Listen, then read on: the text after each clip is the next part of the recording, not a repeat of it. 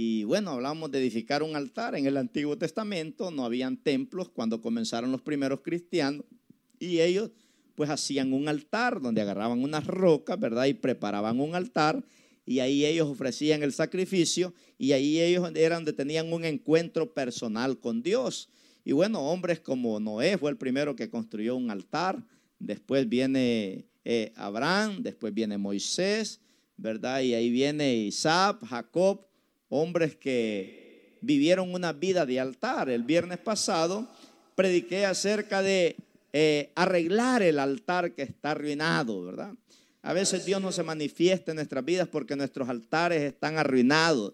Hay mucha mentira, hay mucho chisme, hay mucha crítica, hay mucha frialdad, hay mucha flojera, ¿verdad? Y por eso a veces Dios no se manifiesta en nuestras vidas porque los altares están arruinados. Elías tuvo que reparar el altar para matar a los 850 brujos que estaban destruyendo Samaria.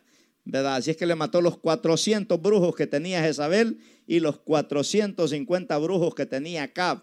A los 850 les cortó la cabeza en un solo día allá en el monte eh, Ored, parece que fue, ¿verdad? Y bueno, Elías tuvo que reparar el altar, dice la Biblia. Entonces hablábamos el viernes que hay muchos altares arruinados, por eso Dios no se manifiesta, ¿verdad? Pero bueno, hoy vamos a hablar de eh, eh, hombres de altar. ¿verdad? Que caminemos con el altar arreglado. Cuando caminamos con el altar arreglado, hermanos, vamos a ver varias cosas. El altar, cuando está arreglado, es donde Dios se manifiesta. Ahí es donde dice Jeremías 33:3, clama a mí y yo te responderé, dice, y te enseñaré cosas grandes y ocultas que tú no conoces. Entonces tenemos que aprender a caminar con un altar que esté arreglado, ¿verdad? Porque Dios busca hombres de altar, mujeres de altar, porque Dios quiere manifestarse y quiere usarnos a nosotros de una manera sobrenatural. Entonces, el altar es donde Dios se manifiesta, ¿verdad? Usted tiene una crisis, usted corre a Dios y Dios le responde. Por eso David tenía el altar arreglado y él decía, alzaré mis ojos a los montes, ¿de dónde vendrá mi socorro? Y él decía, mi socorro viene de Jehová, que hizo los cielos y la tierra. Entonces el altar es donde usted tiene hambre de Dios, tiene hambre de su presencia, tiene ganas de cambiar su vida, de ser alguien diferente, de comenzar algo diferente. Por eso la Biblia dice, y me buscaréis y me hallaréis, porque me buscaréis, dice, de todo vuestro corazón. Entonces aquellos que tienen hambre de Dios, aquellos que quieren un cambio en sus vidas, aquellos que quieren ver algo diferente en sus vidas, son gente que tiene hambre de vivir con un altar arreglado. Yo quiero vivir con mi altar arruinado. A muchos se nos va a arruinar el altar, pero cuando se nos arruina el altar, hay que correr a la presencia de Dios, hay que correr a la gloria de Dios. Y el Señor se a encargar. Por eso en esta crisis que estamos viviendo, Dios quiere arreglar los altares. Por eso eh, algunos dicen se cerraron las iglesias. No, al contrario, se abrieron más iglesias, porque ahora los hogares se convirtieron en iglesias. Ahora en los hogares se lee la palabra, ahora en los hogares se, se ora, ahora en los hogares se canta, ¿verdad? Y, eso es lo que Dios eh, anhela de sus hijos. Entonces el altar también es donde se adora al Señor. Usted en la enfermedad, usted adora a Dios. Usted en las malas noticias, usted adora a Dios. ¿Por qué? Porque usted depende del Señor, ¿verdad? Como decíamos, ahí se decía el canto de poderlo adorar, de levantar nuestras manos y decirle, solo a ti me rindo, Hijo de Dios. Entonces el altar es donde adoramos al Señor. Dios quiere un nuevo cántico en nuestra boca. No ponernos a llorar, no ponernos a quejar, no ponernos a decir, ¿y por qué a mí? Sino, ¿para qué a mí? ¿Qué es lo que Dios quiere de nosotros? Eso es lo que Dios anhela. El altar es donde Dios, ¿verdad?, se manifiesta sobre mi vida para hacer milagros extraordinarios. Decíamos la semana pasada que en Apocalipsis capítulo 6, versículo B, Levítico 6, perdón, versículo 12, hablábamos que el altar no puede estar apagado. El altar tiene que estar encendido, hermanos. En Levítico 6, 12 dice el Señor, y el fuego encendido sobre el altar no se apagará, sino que el sacerdote pondrá en él leña cada mañana y acomodará el holocausto sobre él y quemará sobre él la grosura de los sacrificios de paz. Entonces el altar tenía que estar todos los días encendido. ¿Qué significa eso? Que usted tiene que gozarse el lunes, el martes, el miércoles, el jueves, el viernes, el sábado, el domingo. Hermano, ser cristiano no es ir a la iglesia el día domingo nada más. No es ver nada más predicaciones a través de Facebook Live. Es algo más que eso. Está bueno. Este es un principio. Pero adorar a Dios, mantener el altar encendido, hermano, es que usted también en el momento donde está ahí en su cuarto, en su closet. Usted adora a Dios en la soledad. Usted adora a Dios en la crisis. Usted adora a Dios en la mala noticia. Por eso dice, tenés que tener encendido el altar. Hay un corito que dice en el altar de Dios el fuego está encendido. Nadie lo podrá apagar, nadie lo podrá apagar porque el fuego del Señor dice, en mi corazón está. Tiene que haber un avivamiento en nuestros corazones. Tiene que haber un altar encendido, porque si el altar está apagado, hermano, ¿qué vamos a hablar? Crítica, ¿qué vamos a hablar? Malas noticias, ¿qué vamos a hablar? Chismes, ¿qué vamos a hablar? Cosas que no tienen sentido. Pero cuando tu altar está encendido, tú hablas de Cristo, tú hablas de milagros, tú hablas de señales, tú hablas de prodigios, tú hablas de autoridad, tú hablas de un Dios que se mueve, un Dios de la hora, no un Dios del pasado, sino un Dios de la hora. Ese es el Dios que nosotros adoramos. Entonces dice ahí Levítico, tienes que tener encendido el altar, porque el diablo lo va a querer apagar. Como dijo un predicador, si yo fuera Satanás, dijo, hiciera que los creyentes no oraran, hiciera que los creyentes no leyeran la Biblia, hiciera que los creyentes se quejaran, que vivieran aburridos, desanimados, en, eh, en depresión. Pero no puede lograr eso. Por eso usted y yo tenemos que aprender a mantener encendido el altar. Mire qué poderoso lo que dijo Jesús en Mateo 23, 19. Lo leímos aquel día, pero tengo que leerlo aquí, Mateo 23, 19. Mire qué hermoso esto. Gloria al Señor. Mateo 23, 19. Aleluya. Estamos hablando en esta noche de poder tener arreglado el altar. No podemos vivir con un altar arruinado. Y aquí Jesús fue el que habló estas palabras maravillosas Mateo 23, 19. Mire lo que dijo Jesús aquí. Esto es poderoso, hermano. Dice, necios y ciegos, porque ¿cuál es mayor? ¿La ofrenda o el altar que santifica la ofrenda? Mire que Jesús hace una pregunta a aquellos fariseos, ¿verdad? Ellos conocían la palabra, ellos conocían los mandamientos, ellos conocían las leyes, pero tenían el altar arruinado. Ellos tenían teoría, pero no tenían fuego. No tenían unción del Espíritu Santo.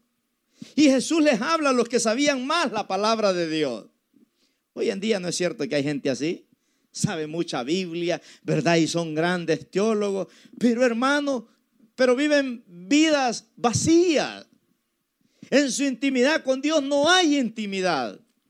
Y Jesús les dice a los fariseos aquí, necios y ciegos, porque ¿cuál es mayor, la ofrenda o el altar que santifica la ofrenda?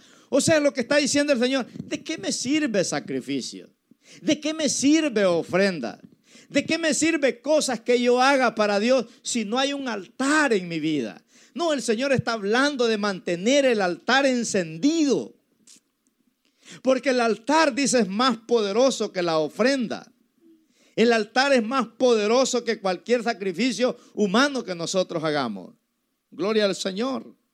Entonces tremendo esto a lo que el Señor nos llama aquí en esta palabra poderosa. Por eso Jesús dijo, no temáis, manada pequeña, porque a vosotros se los ha sido dado, dice, el reino de los cielos. Mire allá en el tiempo de Elías. Elías pensó que él estaba solo. Él pensó que estaba peleando la batalla solo. Y llegó un momento que tal vez se quiso desanimar, se le quiso apagar el altar cuando se metió a la cueva.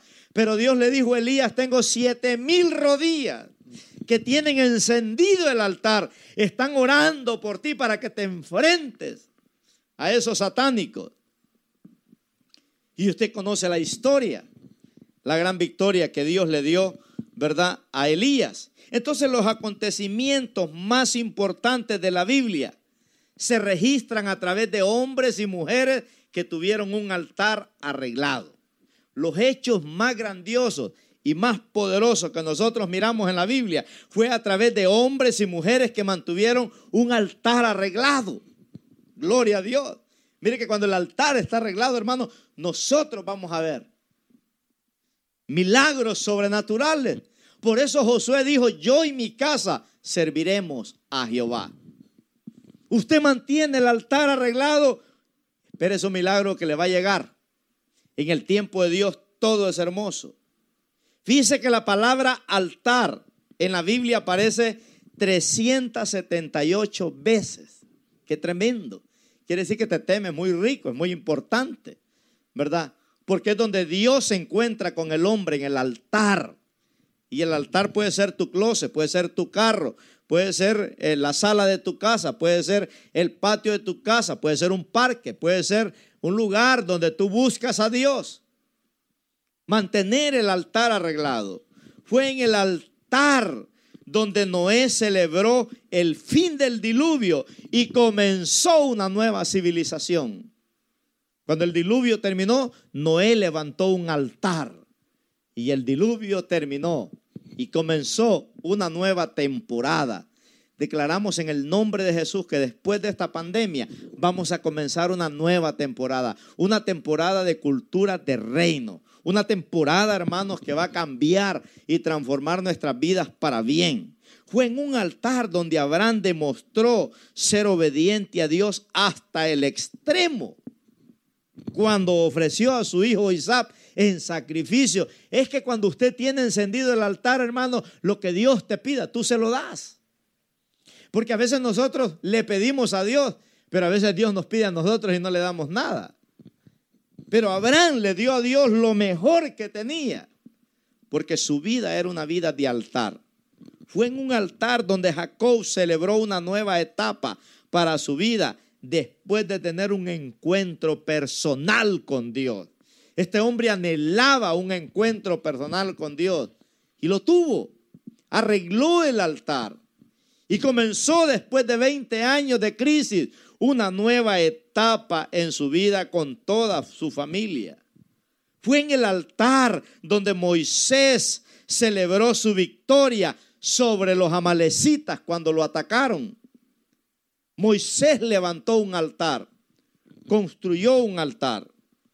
Tremendo, ¿verdad? El altar formaba parte de cada hombre de Dios y de cada mujer de Dios en la Biblia, porque era donde el hombre se encontraba con Dios. Era el lugar donde el hombre se encontraba con la mujer. El altar para nosotros hoy en día representa una vida de oración, una vida en la palabra, una vida de búsqueda con Dios.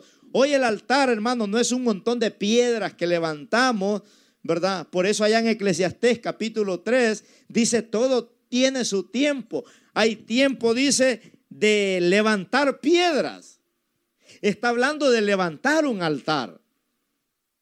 Hay tiempo de tirar piedra y hay tiempo de levantar piedras. ¿Por qué? Porque cuando el pueblo de Israel, Dios se manifestaba de una manera sobrenatural, ellos agarraban 12 piedras y quedaban como historia ahí. Esas doce piedras era un testimonio de los hechos poderosos que Dios había hecho en ese lugar. Por eso ellos decían, cuando sus hijos crezcan y les pregunten, ¿por qué están estas doce piedras aquí? Ustedes les dirán, porque aquí fue donde se abrió el mar, aquí fue donde los muros de Jericó se hundieron, aquí fue donde Elías le cortó la cabeza a aquellos 850 satánicos. Era el propósito. Pero ahora el altar de nosotros es Cristo Jesús. Ese es nuestro altar. Amarlo a Él, adorarlo a Él, buscarlo a Él, servirle a Él, vivir vidas comprometidas con Él. Ese es nuestro altar de hoy en día. Gloria a Dios. Entonces, en el altar es donde somos empoderados.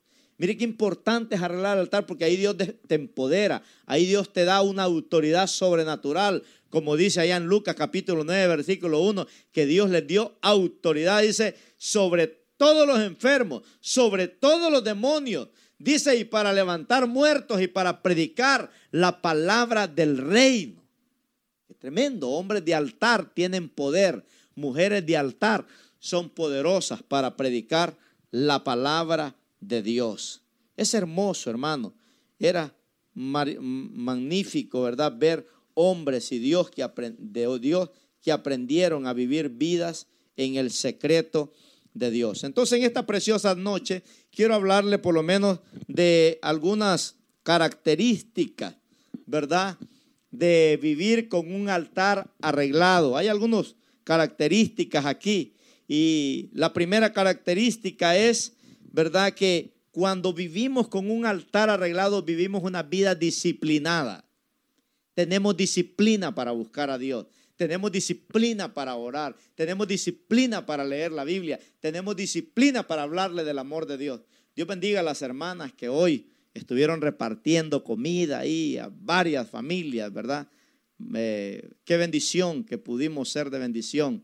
Dios las bendiga ricamente ahí. Mi esposa estuvo con varias hermanas eh, repartiendo comida, hasta fueron ahí a visitar algún hogar para darle una canasta de comida tal vez a una hermana. Entonces, número uno, hermanos, cuando vivimos con un altar arreglado, tenemos, ¿verdad? Una vida disciplinada. En el Salmo 55, 17, mire lo que nos enseña este Salmo. El Salmo 55, 17 lo escribió el rey David. Dice esta palabra, Salmo 55, 17, tarde y mañana y a mediodía oraré y clamaré y él oirá mi voz. Qué tremendo. ¿Verdad? Que los que tienen un altar arreglado claman a Dios tarde, mañana, noche, mediodía, a toda hora dice que claman a Dios y Él oirá nuestra voz. ¿Cuántos quieren que Dios les escuche su necesidad?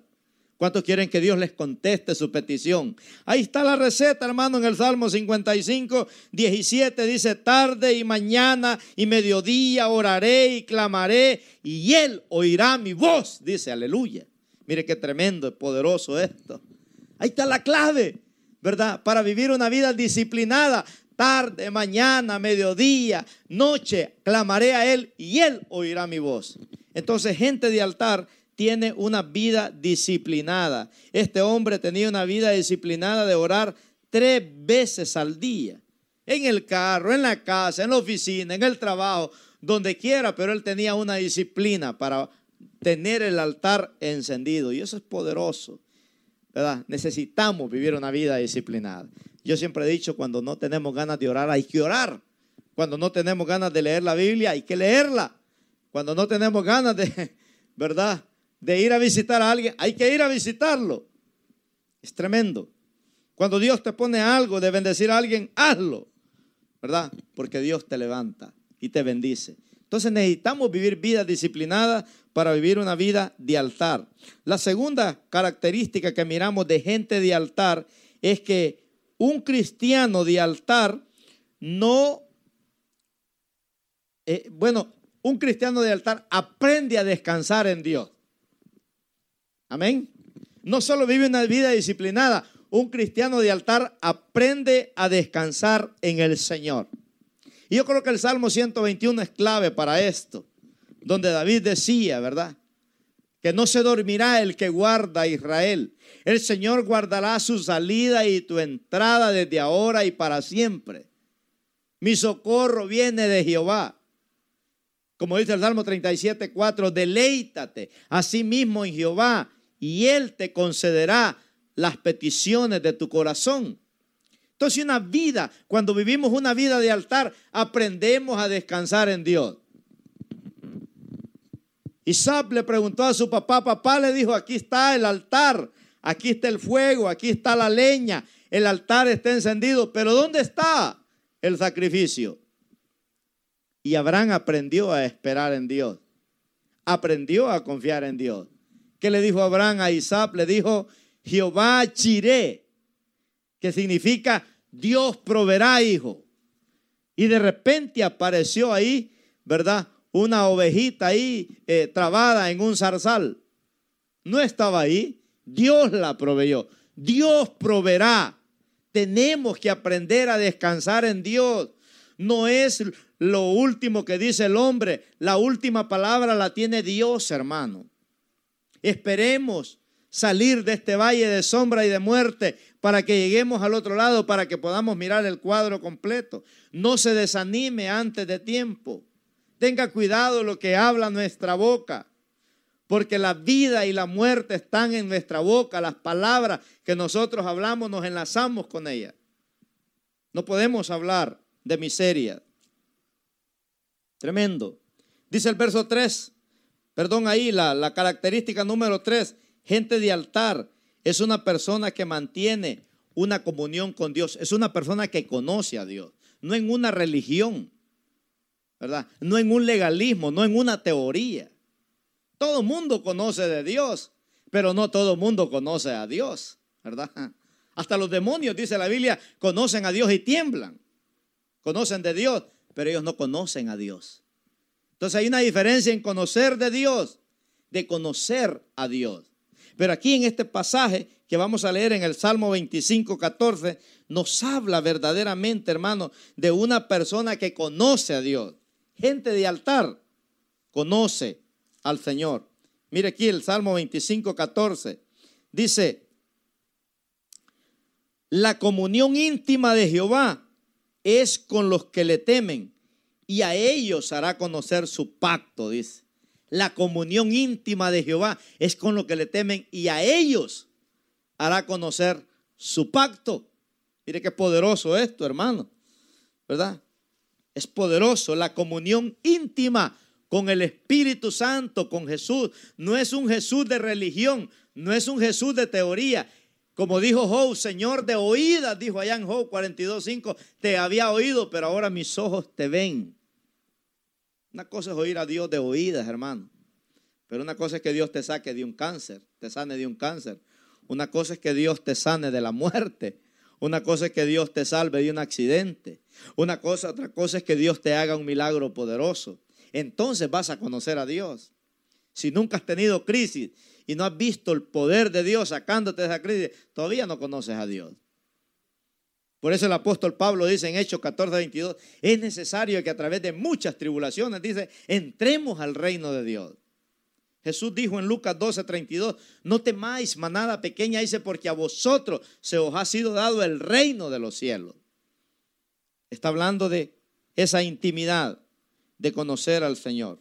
Número cuatro, una persona de altar depende de Dios el 100%, no de su trabajo, no de sus finanzas. Una persona de altar depende de Dios, sabe que Dios proveerá. Por eso David decía en el Salmo 34.1, bendeciré a Jehová en todo tiempo, su alabanza estará de continuo en mi boca, dijo. David sabía que él descansaba en Dios. Por eso el Salmo 1 dice, bienaventurado es aquel hombre, aquella mujer, ¿verdad? Bienaventurado el hombre, dice, bienaventurada la mujer que no anduvo en consejo de malos, que no anda en camino de pecadores, ni en silla de escarnecedores se ha sentado, sino que en la ley de Jehová está su delicia. Y en su ley dice, medita de día y de noche. Será como árbol plantado junto a corrientes de agua, que da su fruta a su tiempo y su hoja no cae, y todo lo que hace, dice, prosperará. ¿Le gustaría a usted que Dios prospere todo lo que usted hace, hermano? Entonces, para eso, ¿verdad? Necesitamos aprender a depender de Dios. Cuando tú aprendes a depender de Dios, tú no necesitas una carta de recomendación para ir a un trabajo. Tú no necesitas nada de eso, hermano. Lo que necesitas es verdaderamente hacer lo que este salmo dice, una dependencia total de Dios. Todo lo que hace, dice la Biblia, prosperará. Hermano, yo quisiera que todo lo que yo hago prospere. Cuando tú haces cosas que están alineadas con Dios, Dios las va a prosperar. Pero cuando hacemos cosas que no están alineadas con Dios, hermano, vamos creciendo como el rabo de la cola de la vaca. Vamos para abajo, para abajo, para abajo, para abajo y hasta que tocamos fondo. Tenemos que aprender a depender de Dios. Y número cinco, una persona de altar es una persona que vive agradecida con Dios. Agradecida con el Señor. ¿Usted vive agradecido con Dios? Pues demuéstrelo. Jesús dijo, si me amáis, buscad mis mandamientos. Nadie tiene mayor amor que este, dijo, sino que uno que pone su vida por sus amigos, ¿verdad? Uno que pone su vida por sus amigos. Y aquí nos damos cuenta, hermanos, que los mejores años que vivimos en nuestra vida es cuando vivimos con un altar arreglado. Mire, cuando el altar está arreglado, el matrimonio es hermoso, los hijos son hermosos, el trabajo es una bendición, hasta la suegra es una bendición. Cuando vivimos con un altar arreglado, hermano, nada te preocupa. Son los mejores años que vivimos. Tengamos dinero o no tengamos, vivimos en paz. Hayan crisis o no hayan crisis, vivimos en paz. Por eso tenemos que aprender a arreglar el altar. Josué, cuando él arregló el altar, puso doce piedras puso doce piedras y Dios se manifestó de una manera sobrenatural. Dice que los muros se hundieron, los muros de Jericó, donde eran muros, hermanos, donde construían casas arriba de esos muros. Humanamente esos, esos muros nunca eran indestructibles. Pero Dios les entregó esa ciudad al pueblo de Israel. Y con música, dice que cuando tocaron la trompeta, dice que los muros se hundieron. No fue por el ruido de la trompeta, sino porque tenían sus altares arreglados. Por eso cuando tenemos altares arreglados, el diablo, hermano, se te va a levantar como un río. Pero dice la Biblia que también el Espíritu Santo, dice allá Isaías 59, 19, te dará bandera de victoria. El diablo se te va a levantar, te va a querer hacer pedazos. Pero si tenemos el altar arreglado, Dios pondrá su mano. Cuando el diablo esté a punto de cortarte la cabeza, ¡pum! Dios mete su mano poderosa y Dios te salva y te restaura. Qué maravilloso es nuestro Dios. Queremos terminar aquí con varios ejemplos de estos hombres. Moisés, este hombre fue poderoso. ¿Por qué? Porque vivió una vida de altar. Moisés llegó a un momento de su vida, hermano, una experiencia tan difícil en su vida que pasó ¿verdad? Que llegó al mar y el mar estaba enfrente y luego miró atrás y venían 600 carros del faraón. Pero como este hombre mantuvo, tenía el altar arreglado, dice que Dios le dijo, levanta la vara que yo te he dado. Y dice que levantó aquella vara y el mar se abrió y todo el pueblo de Israel pasó en seco, no había ni charco. Imagínense, y después de que pasó el pueblo de Israel en seco, venían los carros del faraón y todos se hundieron. Hasta el día de hoy hay evidencia científica, comprobado, ¿verdad? Que esos lugares eh, están ahí en Egipto. Encontraron un, un cementerio de cadáveres con carruajes el año pasado, ahí en Egipto, en el mar. Ahí. ¿Por qué? Porque hay evidencia de lo que Dios hizo. Qué poderoso. Hombre de altar. Josué derribó, imagínense, 31 reyes, enemigos de Dios, los derribó, los destrozó con el pueblo de Israel. ¿Por qué? Porque estos hombres vivían vida de altar. Si hay algo bueno que podemos de aprender de ellos es eso. Por eso en Josué 3:5 Josué dijo, santificaos hoy porque mañana Jehová hará maravillas entre nosotros. Mira hermano, si nosotros buscamos de Dios no nos va a ir mal, nos va a ir bien. Lo que pasa que nosotros somos burros.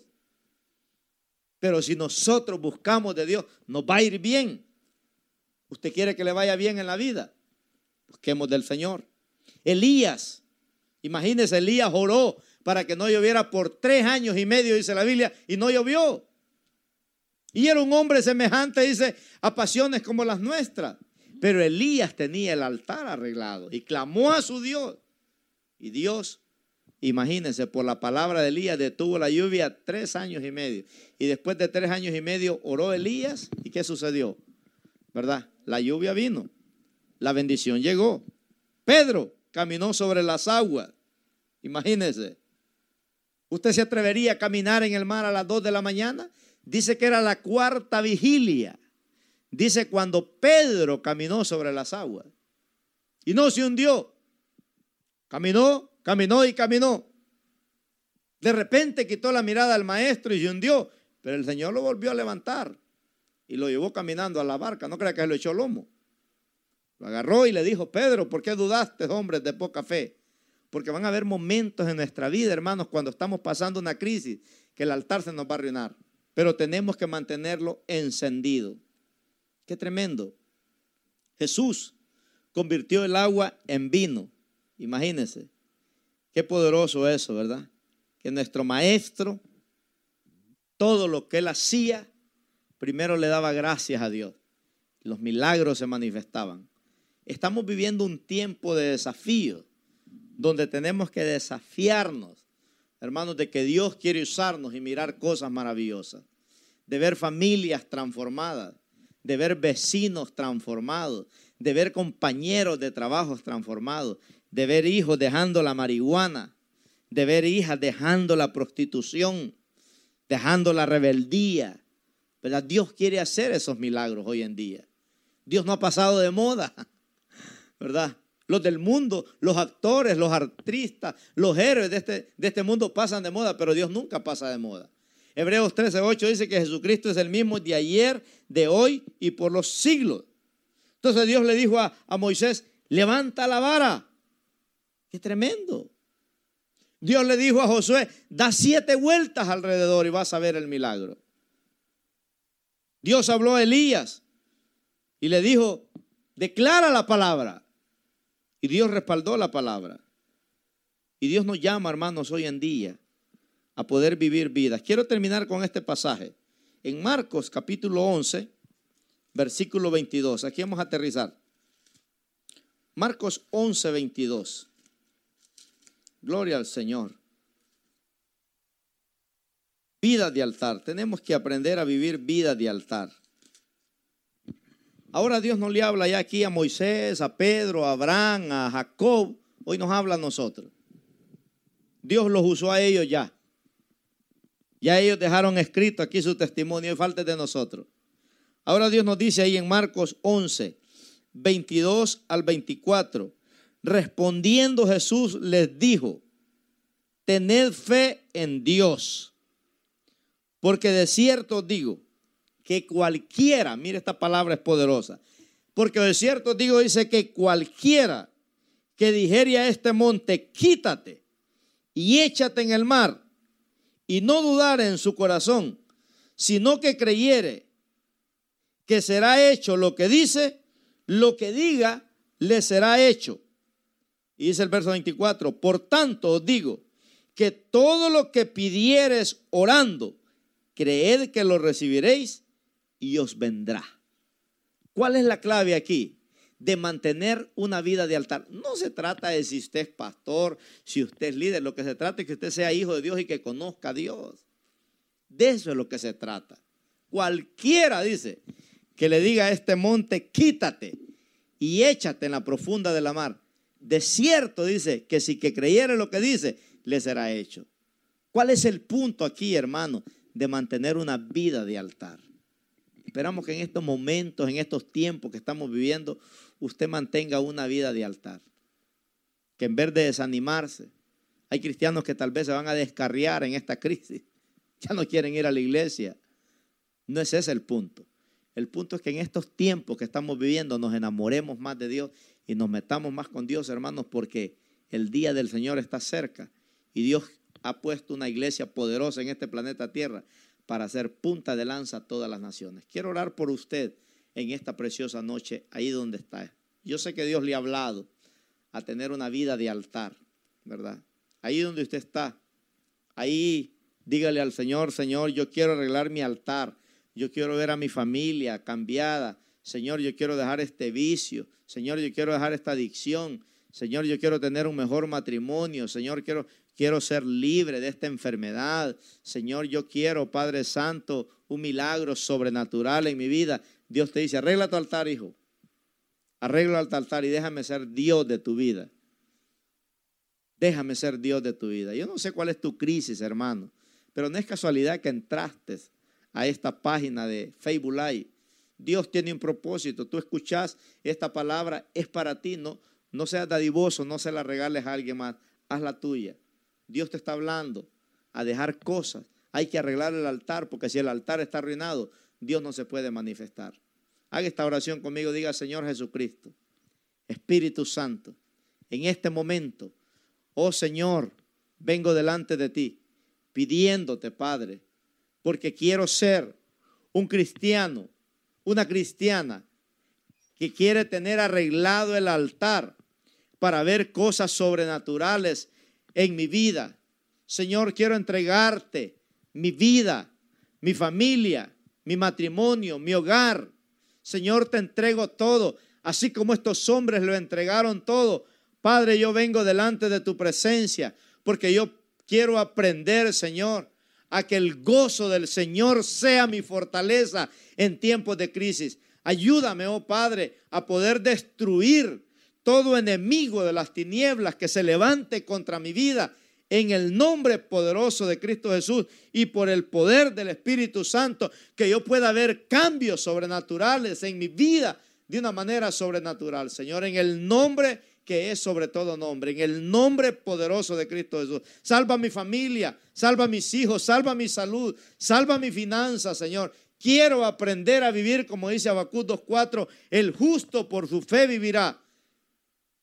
Ábreme puertas grandes, oh Padre, en el nombre poderoso de Cristo Jesús. Quiero ser un hombre de altar, quiero ser una mujer de altar, quiero fluir, Señor, en milagros, quiero fluir, Señor, en maravillas, en señales y prodigios. Quiero aprender a gozarme en el gozo del Señor. Ponga su mano ahí donde está. O ponga su mano en su corazón. Y declare esa palabra de fe en el nombre poderoso de Cristo Jesús. Aunque el diablo se te va a levantar, pero también Cristo se te va a levantar. Porque si se te levanta el diablo, también se te levanta Cristo Jesús. Pero la Biblia dice que Cristo Jesús levantará bandera de victoria sobre tu familia, sobre tu vida, sobre tu salud, sobre tus finanzas. Señor, reprenda toda obra del enemigo, toda obra de tiniebla. En el nombre precioso de Cristo Jesús, Señor, gracias te doy en esta preciosa noche por esta palabra que has hablado a mi vida y a mi corazón. En el nombre de Jesús. Amén. Aleluya. Bueno, hermanos, queremos saludarlo, ¿verdad? Y bueno, escríbanos ahí a través de Facebook Live. Y bueno, ya que las iglesias se abran, busque una iglesia cristiana donde congregarse.